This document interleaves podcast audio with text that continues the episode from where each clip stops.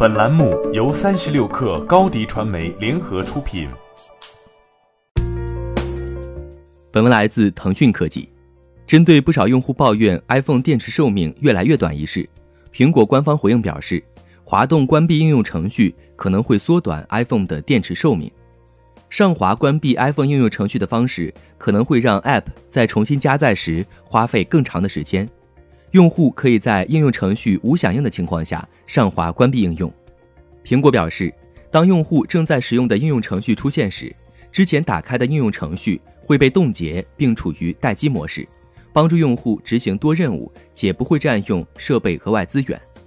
其实，早在2016年就有外媒就这一问题给库克发邮件询问，虽然没有得到直接回复，但是时任苹果软件高级副总裁给出了否定的回答。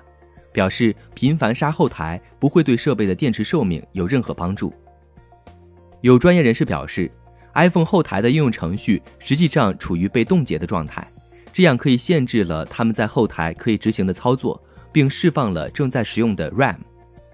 相关专业人士指出，强行退出应用程序不仅无济于事，而且实际上反而让体验更糟糕。如果用户在后台强制退出应用程序，对电池寿命会产生不利影响，同时切换应用程序将花费更长的时间。如果用户担心应用程序在 iPhone 后台运行，苹果建议用户可在 iPhone 设置中查看这些应用的后台运行权限。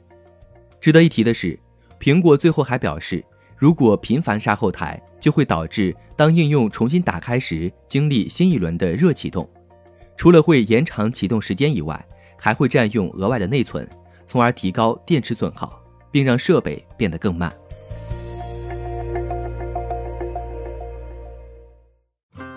欢迎添加小小客微信 xs 三六 kr，加入三十六氪粉丝群。